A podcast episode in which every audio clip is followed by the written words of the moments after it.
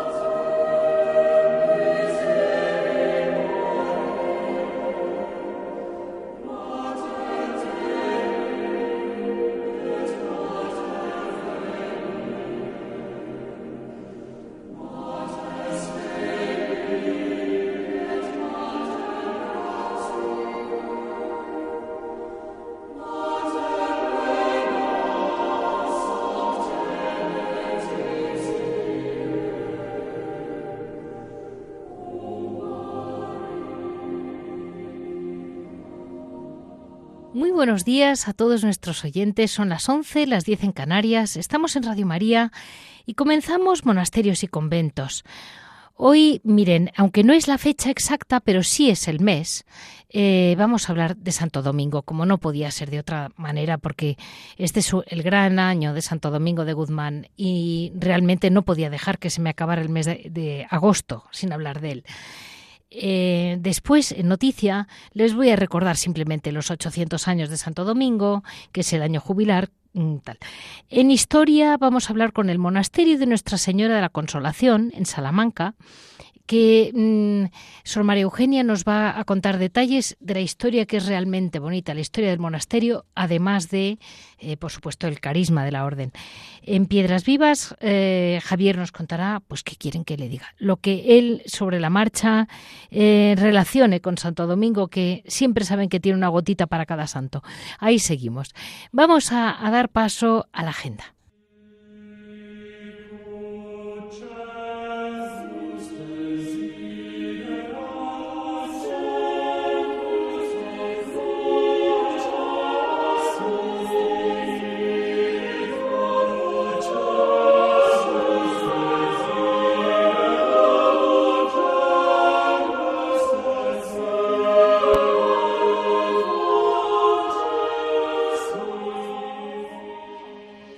Santo Domingo de Guzmán es uno de nuestros grandísimos santos.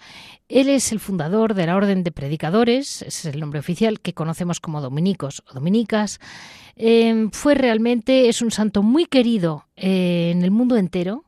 Eh, los, los dominicos hicieron una labor impresionante en toda América y, en, y, él, que empieza muy pronto, empieza, eh, arranca, digamos, su gran labor en Francia.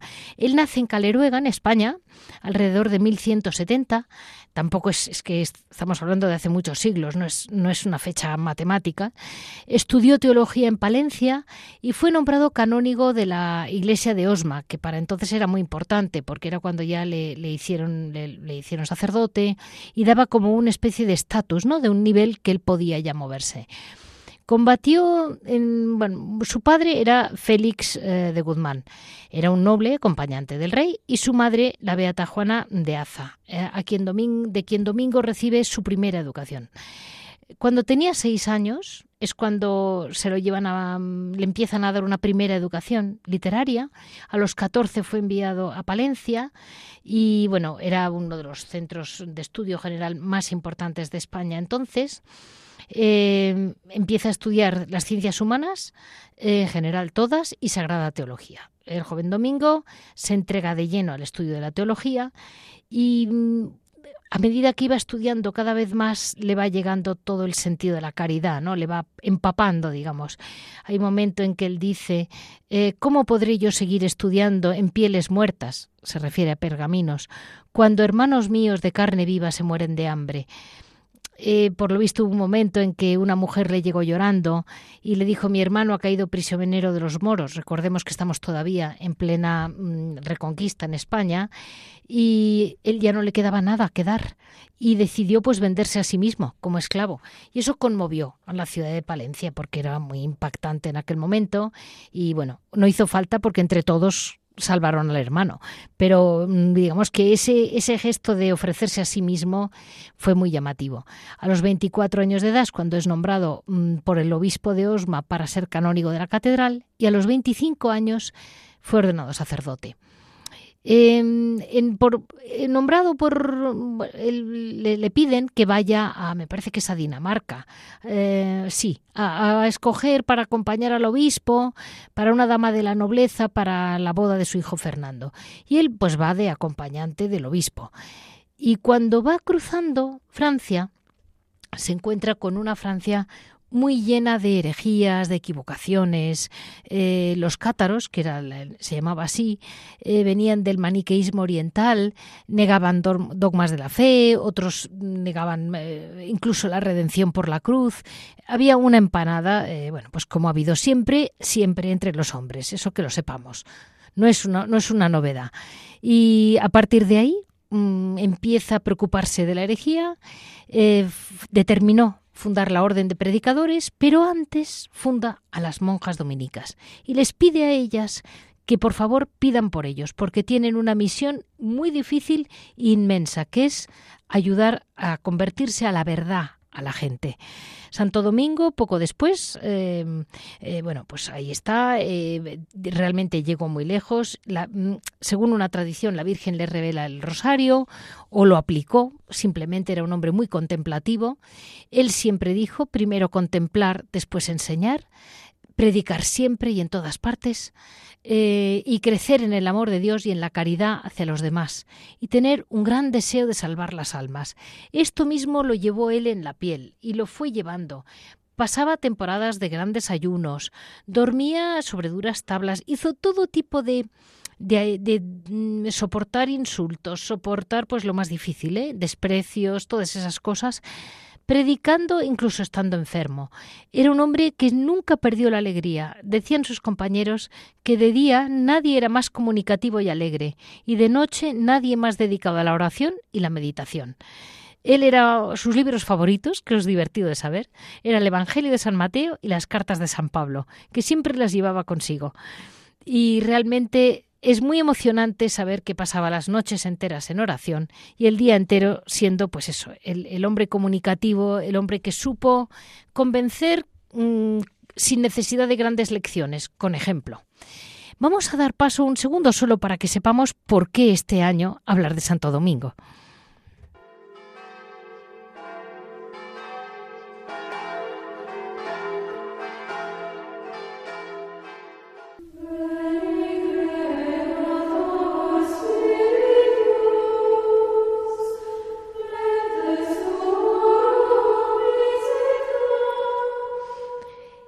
Sepamos todos que, bueno, no es, no es que sea una novedad, pero bueno, es una noticia siempre saber que este año es el gran jubileo por los 800 años de Santo Domingo de Guzmán.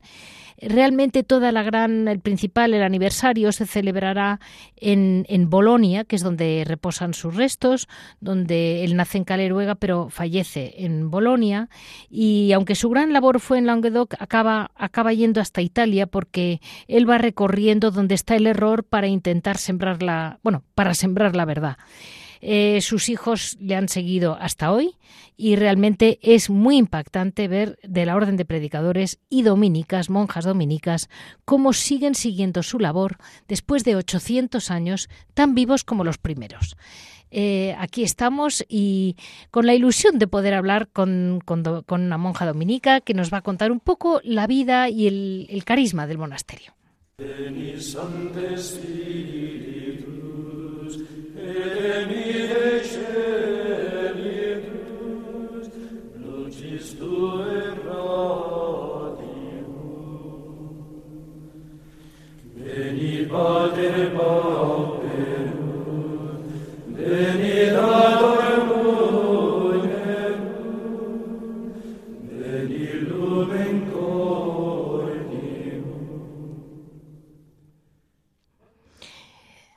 Hoy, como les decía, en Carisma Historia no podemos dejar de hablar este mes de las monjas dominicas, de la Orden de Predicadores, la rama femenina, sin duda.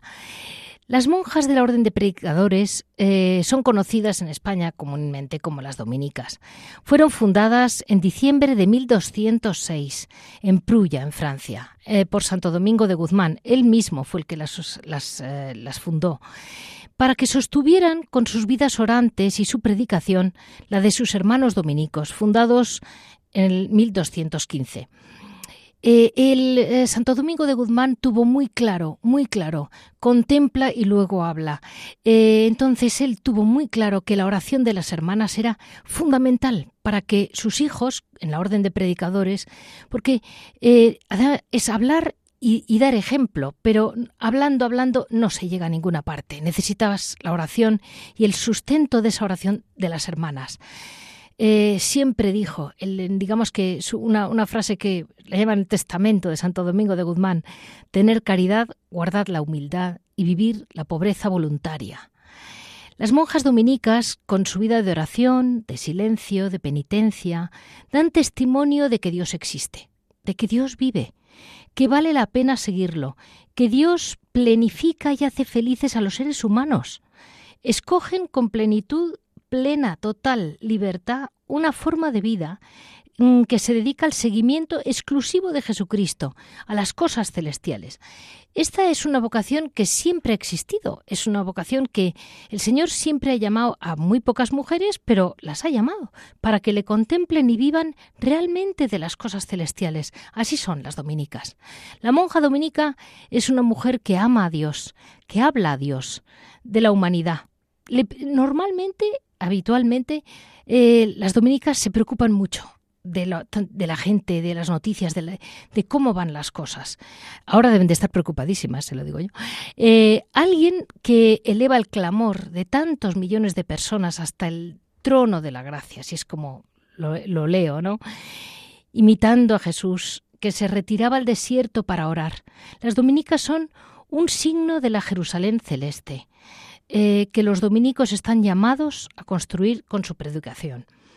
Mediante la perseverancia en una actitud de escucha, estudio y práctica de la palabra, anuncian el Evangelio de Dios y con el ejemplo de sus vidas edifican en el claustro la Iglesia de Dios, que mm, por la oblación pues de sí mismas, de su vida entera, han de extender por el mundo con un programa de vida realmente único. Es eh, dentro de sus constituciones está. Es como, como con las escrituras perseverantes en la oración, ejercitando con alegría la penitencia, la buscando la comunión en el régimen, con pureza de conciencia, con el gozo, em, llegar realmente el día novísimo en que congregará como un pueblo a la adquisición de la ciudad santa. Esto está muy mal resumido, pero viene a decir un poco lo que con esta vida puramente contemplativa pide, eh, pide mm, el Señor a Santo Domingo que lo transmita a las monjas dominicas. La vida contemplativa dominica se centra en torno a Jesús, llevando las monjas a cabo, de su, a cabo su vocación a través de la oración pública y privada, por medio de la liturgia de las horas. Em, las dominicas se entregan en alabanza divina y su vida realmente es un continuo cántico mm, a nuestro Señor. Eh, como decía San Agustín, en este caso, reconozcamos nuestra propia voz en Jesucristo y su propia voz en nosotras. La lectura de la palabra de Dios y el estudio. El estudio para la orden de para las monjas dominicas es muy importante. No solo nutre la contemplación, sino que también favorece el cumplimiento de esos consejos evangélicos con la fidelidad más lúcida. Eh, el trabajo manual que favorece el equilibrio de la mente, eso es una cosa que está, vamos, mm, trillada y ahí está y la vida comunitaria, que es muy importante, porque al final es donde yo creo que todas las religiosas acaban desarrollando mucho la caridad, viviendo unánimes en el Señor, no teniendo más que un alma y un corazón dentro del monasterio. Las dominicas profesan una tierna devoción filial a la Madre de Dios.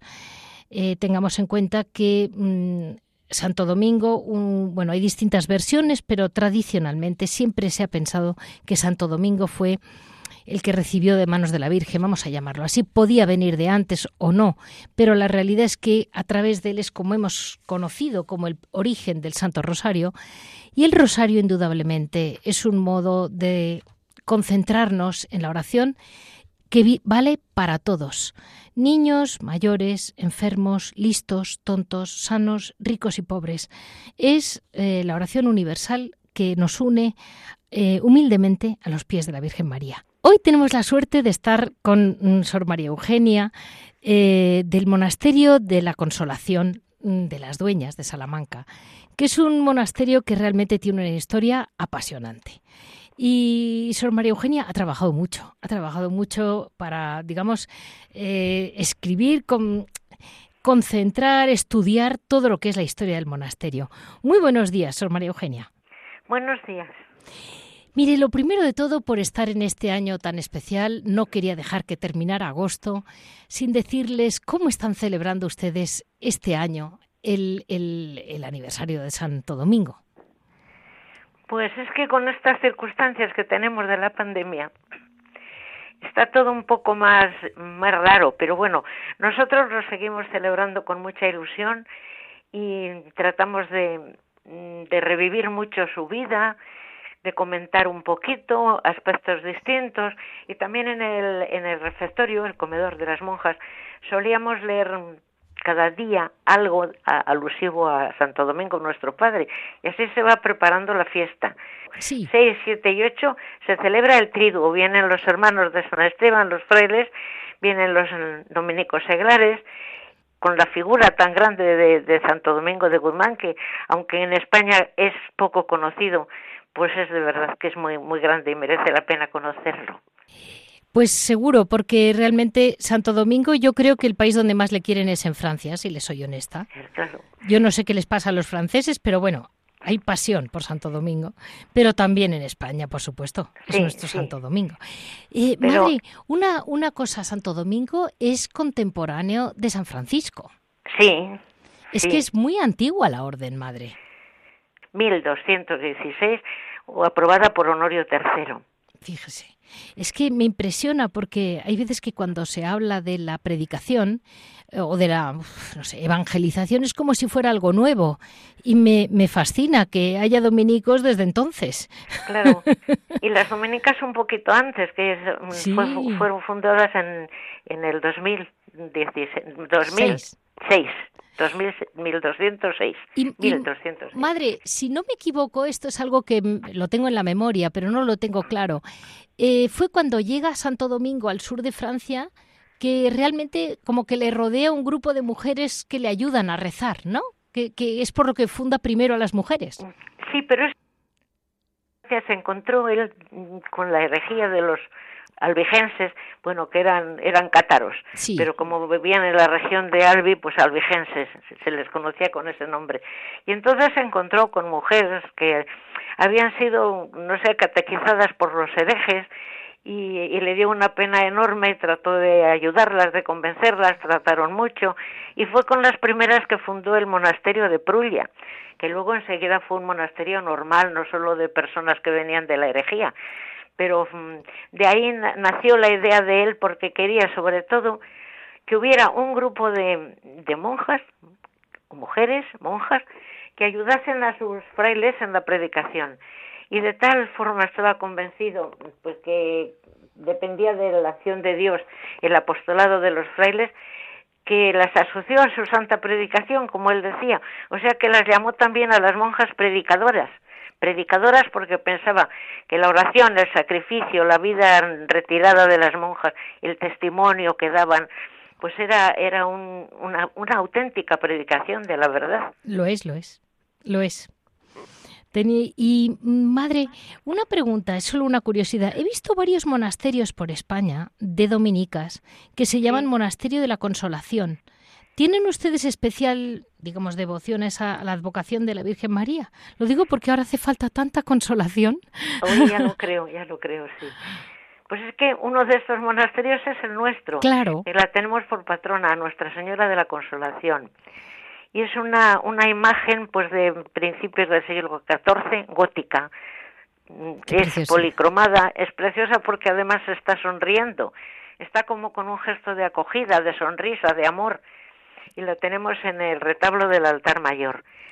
Y he visto también, sí, cuadros y pinturas y eso de la Virgen de la Consolación de otros lugares, pero que no, no son exactamente igual. No sé por qué es eso. No, no tengo ni idea. La nuestra tiene al niño Jesús en brazos, que es el que verdaderamente es consolador, él ya nos lo ha traído. Sí. Y tiene la manzana en la mano, pues como el, el triunfo sobre el pecado de, de Eva. Sí y está lo que le digo es no es muy grande mide 65 centímetros sin la corona tiene una corona de plata que ya con esa sube un poco más pero sin la corona mide 65 centímetros y es muy bonita por eso porque aunque es gótica que a veces tienen unos rasgos un poco extraños para nosotras pues esa tiene una sonrisa tan atractiva tan bonita tan tan, tan de acogida tan de consuelo Qué bien. que es es es bella es bella y atrae y mm, dígame, Sor María Eugenia, el rosario.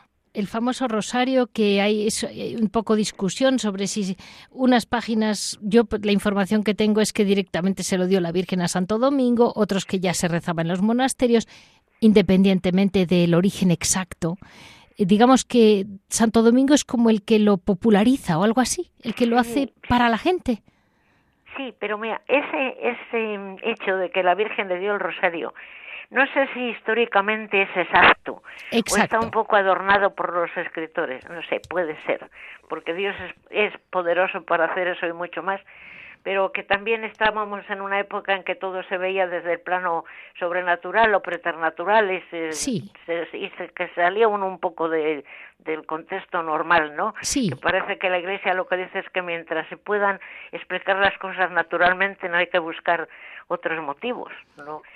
Entonces, lo que sí es cierto, cierto y además comprobado históricamente, es que Santo Domingo pues tenía mm, una gran devoción a los misterios de la encarnación de Cristo. Vale. Es nuestra orden es una orden, yo diría, encarnada, que se centra mucho en los misterios del Jesucristo encarnado, hecho hombre. Entendido. Entonces, él rezaba, él rezaba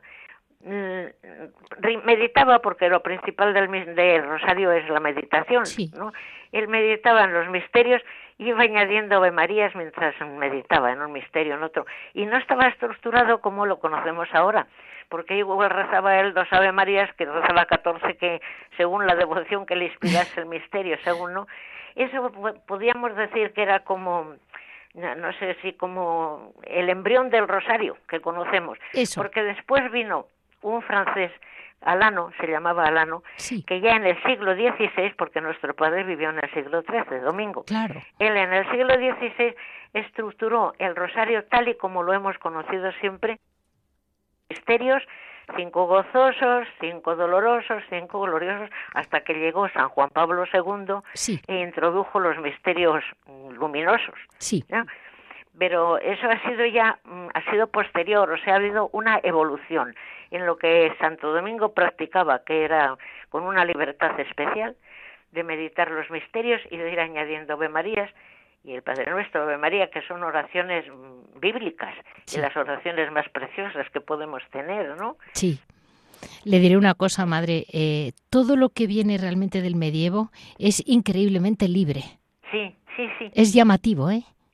Mire, yo después de muchos años eh, me voy dando cuenta como todo lo que viene realmente de todo el periodo del medievo y para atrás, o sea, desde nuestro Señor hasta el final del medievo, realmente mm, son reglas como la de San Benito, la de San Bruno, que realmente dejan mucho espacio a cada, mm, cada alma desarrollarse de un poco de una manera o de otra. Sí, sí, sí. Eso es verdad y en la orden dominicana pasa lo mismo. Sí. O sea que Santo Domingo, Domingo siempre quiso que los frailes obraran con una libertad plena como él la tenía, que la tuvo siempre. Sí.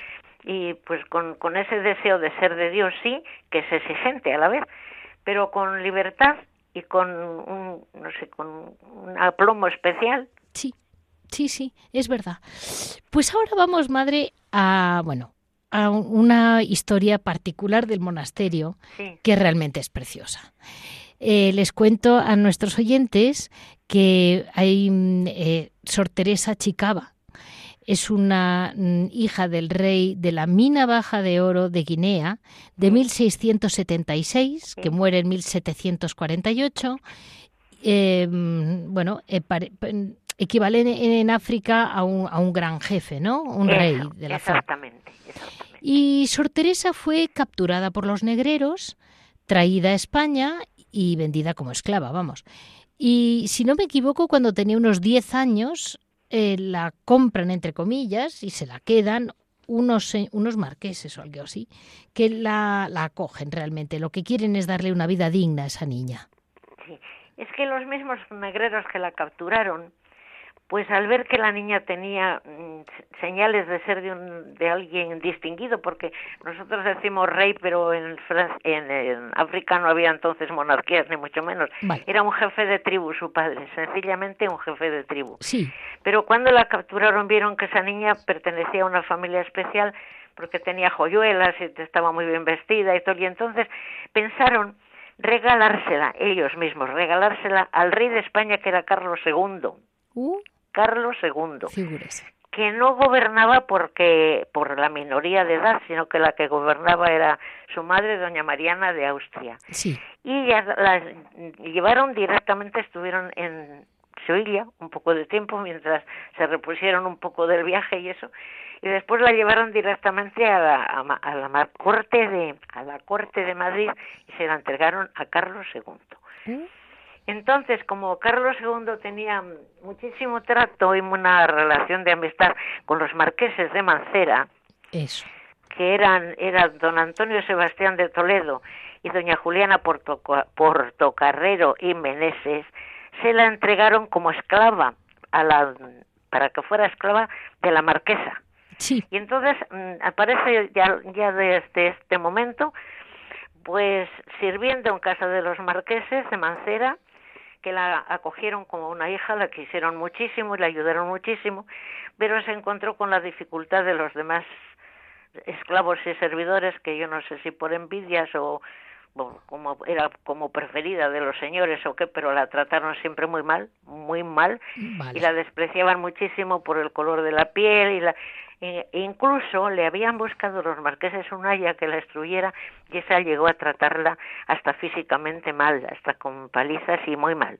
Pero ella callaba, y ella callaba porque pensaba que, que si les acusaba, pues le les iban a despedir de la casa y ella no quería perjudicar a nadie. Se refugiaba en la oración porque ya para entonces el capellán de los marqueses la había instruido en la vida espiritual y ella pues avanzaba con rapidez, sí entonces mm, no, no dijo nunca nada, pero sufrió muchísimo en casa de los marqueses por ese motivo, porque fue siempre despreciada y no solo allí, ¿eh? es una, una nota que acompaña a Teresa Chicaba durante toda su vida, despreciada por el color de su piel, porque cuando quiso ser religiosa, pues comisionaron a don Diego de Gamarra, que era un caballero noble, para que la buscase monasterio primero en Madrid y todos le cerraban las puertas al saber que se trataba de una persona negra. Sí. Entonces, como no lo consiguió en Madrid, le dijeron los marqueses, bueno, pues que lo buscase en otros sitios. Y fue buscando por más lugares. Estuvo casi a punto de ser recibida en Alba de Tormes, pero no, no lo consiguió por lo mismo, siempre por ser negra. Al fin, la recibieron en Salamanca porque tenía una había dos conventos de dominicas entonces en el tiempo de Chicaba. El nuestro y otro que se llamaba mm, de Santa María Magdalena, pero le conocían con el nombre de la penitencia, el convento de la penitencia. Y ese convento, pues, mm, era, estaba, no estaba muy lejos de este. Y don Diego Gamarra tenía una amiga allí y fue a visitarla y le contó que estaba gestionando la entrada de, de Chicaba, que era negra, y dijo, bueno, pues a lo mejor aquí pueden recibirla. Y bueno, lo hablaron y las monjas pues mm, aceptaron y todo eso, pero ya cuando se lo dijeron a ella muy contenta y prepararon todo al venir, entonces el que se negó a recibirla fue el, obispo. Ah, muy bien. Lo mismo, cada uno es hijo de su época. y lo mismo que por ser negra, bueno, le decidió que la recibiría, pero en una calidad distinta, nunca llegó a ser de la misma calidad que las demás monjas, de la, no nunca. Y ni siquiera era lega, como se decía entonces, ni, ni hermana de obediencia, ni nada de eso, era de otra condición, una condición distinta.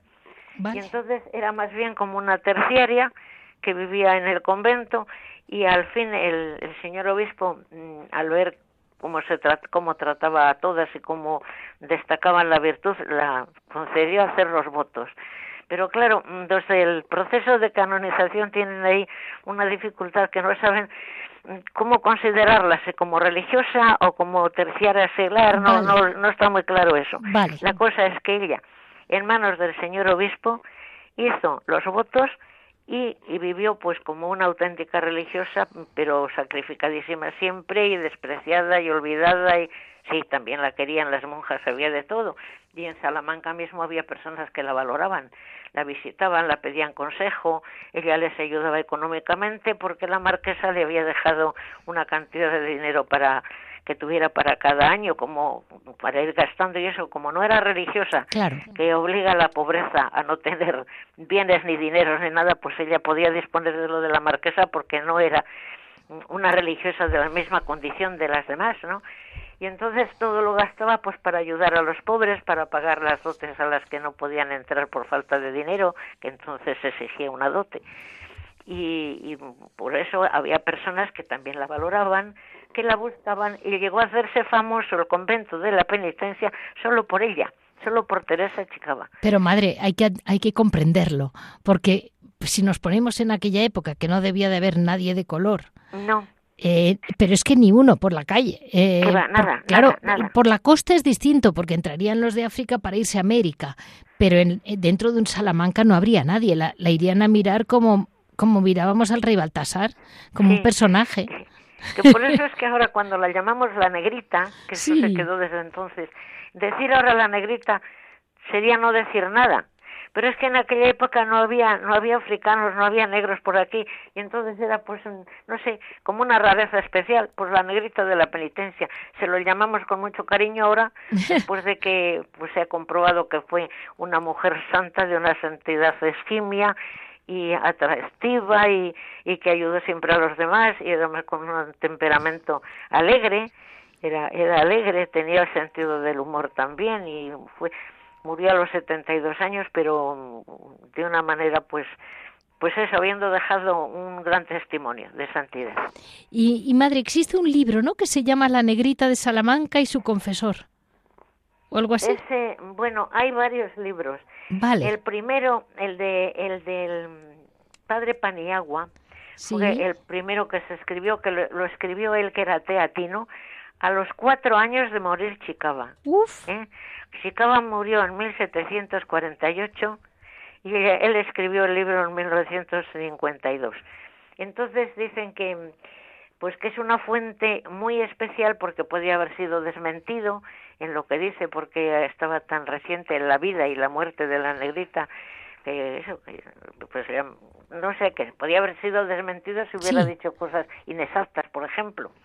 Entonces ese libro es como la base no como quito el como es la base que tenemos para conocerla. Lo que pasa es que está escrito en un castellano antiguo y con las características con las que se escribía entonces, que es muy floripondeado y, de una manera que ahora mismo esa literatura no nos va.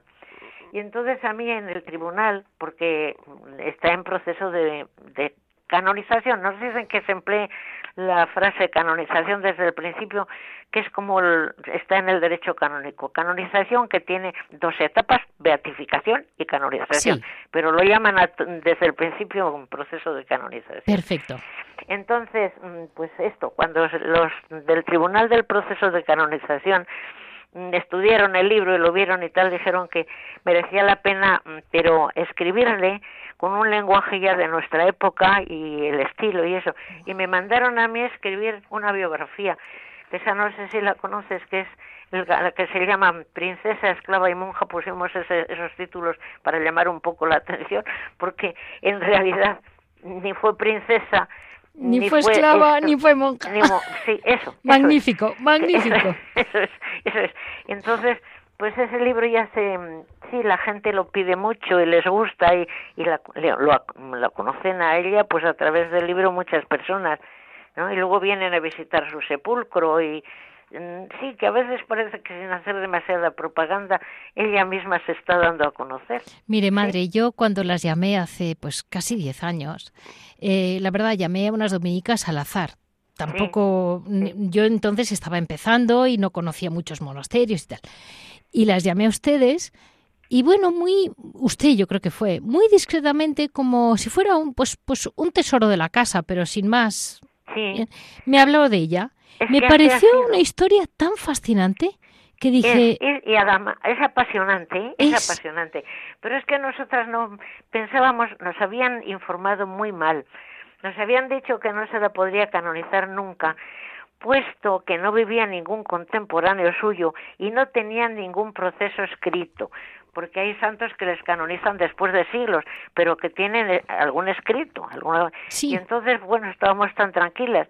Cuando de pronto los dominicos africanos, que se reunieron en Pretoria, la conocían por estampas y folletos y cosas de estas pequeñicas que se repartían, y votaron por unanimidad acudir al postulador de Roma para que promoviera el proceso, sin decirnos nada. Ah, y el postulador ya nos llamó, se puso en contacto con nosotras y nos metieron en este, iba a decir lío, que no es lío, pero es, un, poco laborioso, pero es, es también apasionante, también es muy bonito. Es muy bonita historia. Se la conoce más y se ve que, que realmente es una, es una santa, pero de categoría, ¿eh? de categoría. Porque si, si la santidad es el amor, ella destacó muchísimo en eso, muchísimo pues eh, ya es duro, ¿eh? destacar en amor cuando realmente recibes bofetadas una tras otra. Ya lo creo, ya lo creo. Todavía más. Digamos que es como doble dosis. Mira, por ejemplo, mm, había una, una enferma, una loca diríamos ahora, que la, era seglar y la metieron sus padres en el convento de la penitencia para que la cuidasen las monjas se la encargaron a ella, que primero no quería, pero bueno, enseguida por la obediencia, pues como era muy obediente, aceptó. Y esta, esta persona enferma estuvo cuidada por Teresa Chicaba exclusivamente durante más de 20 años y la hizo la vida imposible porque protestaba por todo, decía que la negra no la cuidaba, que la mataba de hambre, que y ya había monjas que lo creían.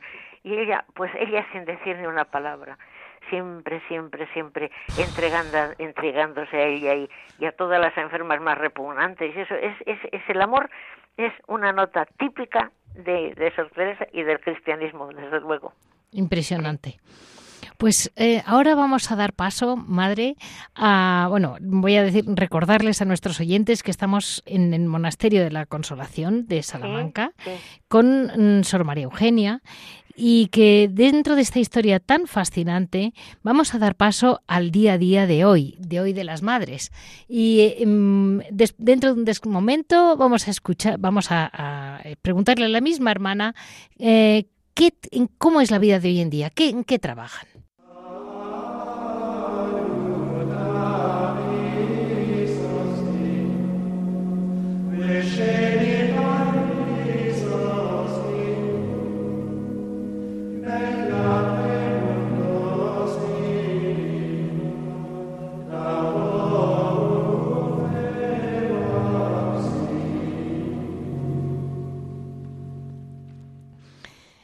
En Hora et Labora hoy vamos a saber en el Monasterio de la Consolación eh, eh, a qué se dedican las hermanas manualmente, esa parte que comentábamos de que la Orden de las Dominicas siempre tiene una parte de trabajo manual.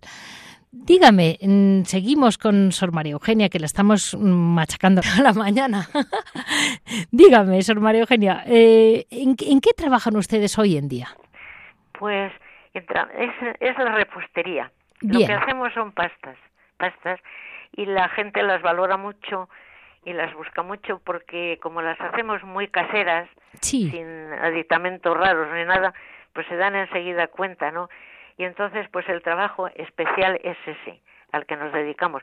Pero claro, siempre lo primero, lo primero de todo es, es, nuestra vida de oración y de silencio y de y no no trabajamos, por ejemplo, ocho horas como un confitero porque nosotras tenemos también bastantes horas de silencio y de, lo, que prima siempre en una vida de monja de clausura es la oración pero tenemos que trabajar pues para ganarnos la vida como cualquier persona pobre, ¿no? Sí. Que tiene que no, no vivir de limosna, sino del, del trabajo propio, del esfuerzo personal.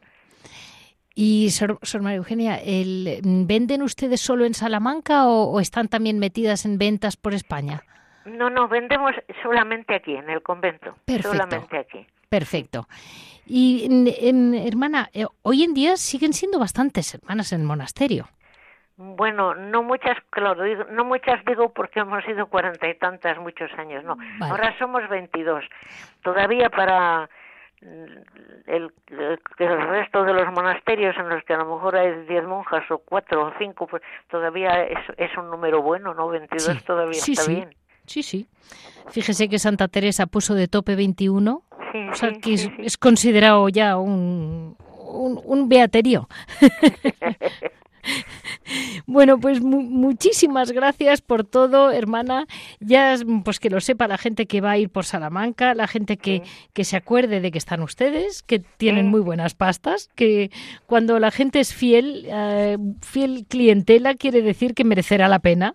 Sí, pero sobre todo, ¿sabes? Lo que más nos gusta es que, que la gente sepa que todos los problemas de los que están fuera de las rejas los hacemos nuestros. Sí. Y entonces mm, llevamos a la oración todo, las alegrías, los sufrimientos, los problemas, todo es nuestro y, se lo encomendamos al Señor pues con muchísima ilusión y con, con muchísimas ganas de que todo les vaya saliendo bien a todas las personas que nos rodean y que nos quieren y, aún a las que no nos quieren o nos, no nos conocen, aún a los que no nos conocen, ¿no?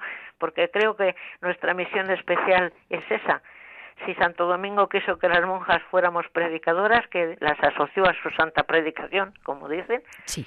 pues tenemos que, hacerlo de ese modo, es una evangelización de otra forma, pero haciendo nuestras las cosas de los demás, no vivir solamente nosotras metiditas en nuestro agujero muy contentas y muy felices y que no nos importe lo que pasa a los demás. Eso no es cierto.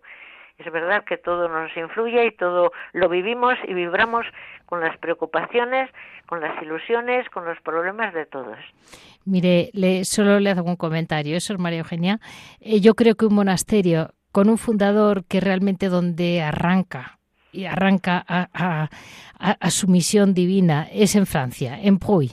Y luego, además, eh, teniendo entre ustedes a Sor Teresa Chicaba, que viene de una tribu de África, usted me está diciendo que el mundo entero lo tienen ahí. Lo tenemos aquí, es verdad. Eso, pero es verdad, además se lo puedo asegurar. Pues muchísimas gracias porque indudablemente eh, falta nos hace a todos y se lo agradecemos enormemente, ¿eh, madre, porque es unas vidas enteras entregadas al Señor y parece que no nos damos cuenta, pero sí nos damos cuenta. Muchísimas gracias. Hemos estado con Sor María Eugenia, eh, hermana del Monasterio de la Consolación de Salamanca, que realmente está muy metida en la historia de Sor Chicaba y se lo agradecemos mucho porque estas historias es muy importante que las conozcamos nosotros y lo que nos rodean.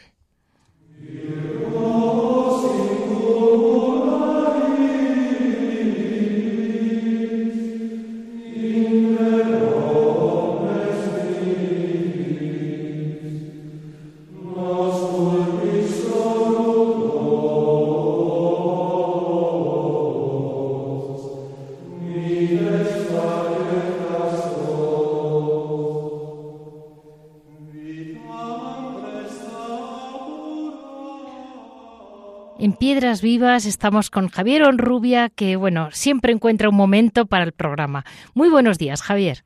Buenos días, Leticia. ¿Qué tal va todo? ¿Bien? Pues mira, ahí estamos. Eh, estamos, hemos hablado hoy especialmente de, las dominicas y, y, realmente es impresionante esa vocación que tuvo Santo Domingo a la búsqueda de la verdad, que parece que es que es algo nuevo de ahora, pero es que llevamos una vida entera la historia de la Iglesia, quiere decir, buscando la verdad. Bueno, eso, eso es importantísimo y fundamental. Y yo siempre digo lo mismo, que no hay nada nuevo bajo el sol. O sea, parece que todos los días descubrimos algo. Y de repente resulta que dices, no, no, si es que casi todo, casi todo, sobre todo a nivel espiritual, está descubierto. De Santo Domingo, un, un, un señor de ahí de la, de la Castilla profunda, que de repente pues siente cuando ve, cuando ve que hay que hay gente que no comulga mucho con la Iglesia Católica, que son herejes, ¿no? Dice, ¿y por qué no damos testimonio nosotros? ¿Y por qué no en vez de ir a predicar y ir a ir a convencerles con caballos, con una caravana de, de, gente que va con lacayos, con criados, con todo tipo de lujos, ¿por qué no vamos como iba Jesús predicando? A lo mejor les atraemos y efectivamente esos herejes se dieron cuenta de que llevaban la verdad. ¿Pero por qué? Porque la proclamaban y porque la vivían. Y eso yo creo que es lo fundamental. Es impresionante. O sea, hacían falta no solamente maestros, sino testigos. Maestros había muchos, pero testigos y gente que lo, que lo, que lo viese, o sea, estaban predicando y decían, pues mira, pues van descalzos, o mira, solamente llevan una túnica, o mira, están mendigando ahora un pedazo de pan para comer y llevan dos horas hablando, predicando. Entonces eso es lo que atraía. Entonces Santo Domingo es un personaje eh, muy desconocido por la época en que vive. Claro pero pero muy muy atractivo y sobre todo muy muy muy actual o sea cuando se habla ahora de estas nuevas técnicas de empatía de contacto directo dice pues eso es lo que hizo él o sea, él iba a ver a las personas y le decía, a ver, ¿por qué no creéis en la Santa Madre Iglesia? ¿Por qué estáis, en una, estáis cayendo en una herejía? ¿Por qué estáis diciendo esto o lo otro? Y entonces, cuando lo veían, le veían que, que, era transparente, que se creía lo que decía y que lo vivía, ¿no? Entonces, pues claro, los convencía. Entonces, eso es lo que tiene que hacer siempre, en todo momento, la persona que predica el Evangelio, o sea, ser, ser creíble, ¿no? O sea, muchas veces con decir dos o tres palabras concretas y que te lleguen al corazón, pues es mucho mejor que estas, estas ahora humillas que hay, que dices, parecen el ingreso el, discurso de ingreso en la Academia de la Lengua, todo lleno de citas. Ahora, pues meter alguna cosita así. Antes era en latín, ahora a lo mejor es algo en francés o en inglés, ¿no? Y dices, me toque traer el diccionario para traducir. No, no, si es la sencillez del Evangelio, la verdad. Entonces, pues muchas veces la verdad con mayúscula, pues claro, cuanto más, más, más accesible y más creíble es, pues cuando sabemos encarnarla en nosotros. Entonces, eso lo hizo de maravilla el bueno de Santo Domingo de Guzmán. Y a mí uno de sus discípulos, Santo Tomás de Aquino. Sí, claro, es, que, es que es pues, impresionante. que tiene, eh, tiene una, una frase que a mí me sirve muchísimo de tema de, de meditación, contemplación, de todo, ¿no?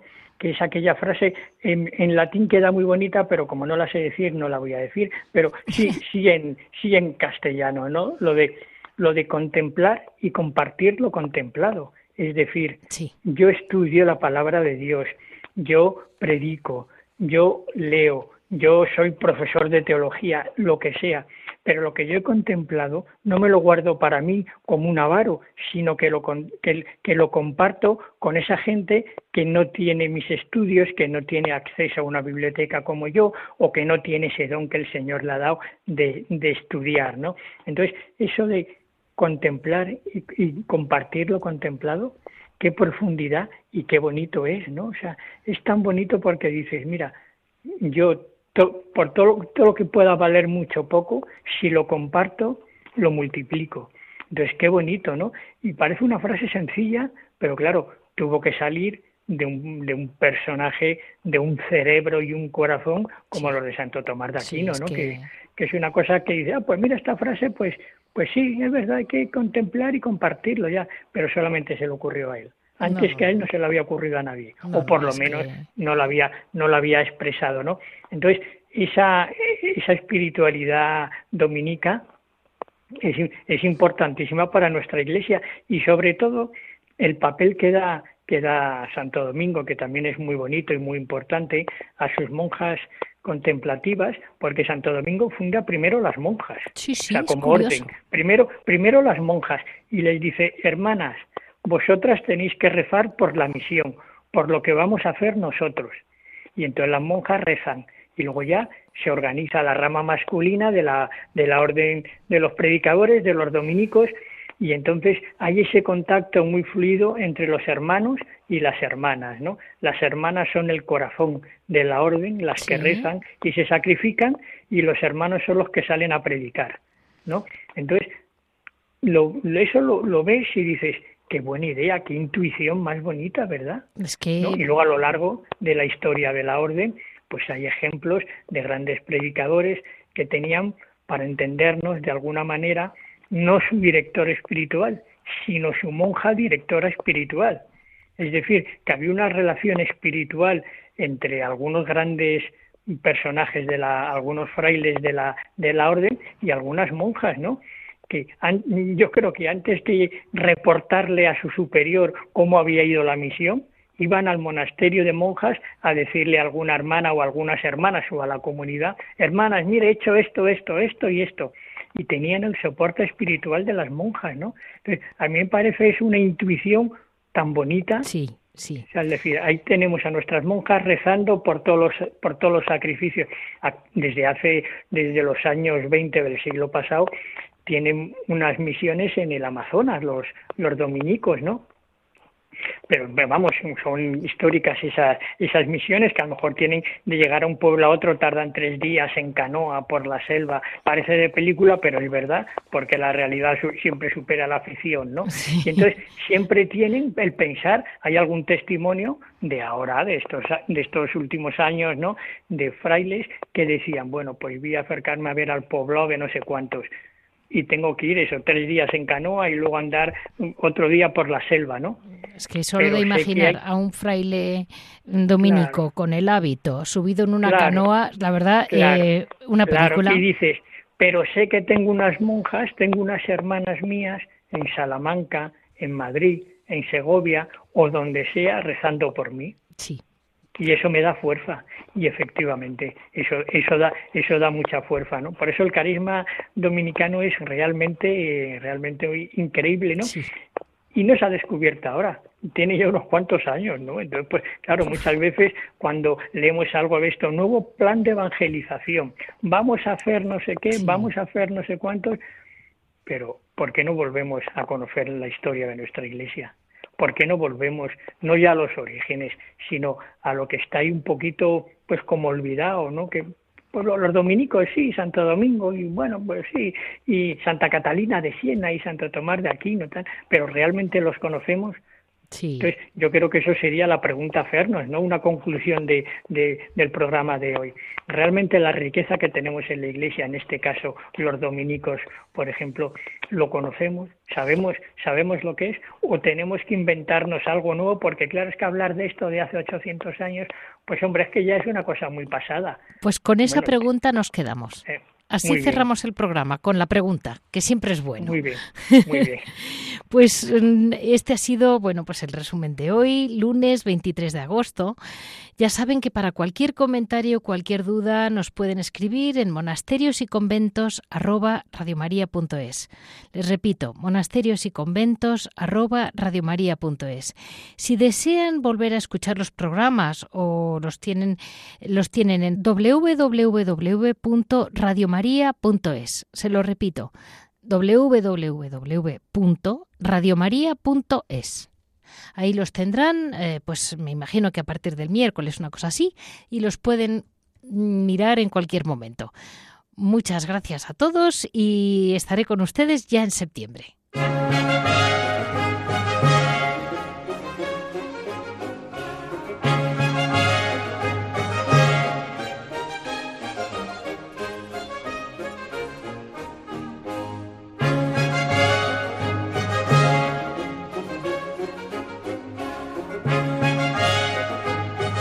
Han escuchado Monasterios y Conventos, un programa dirigido por Leticia Casans.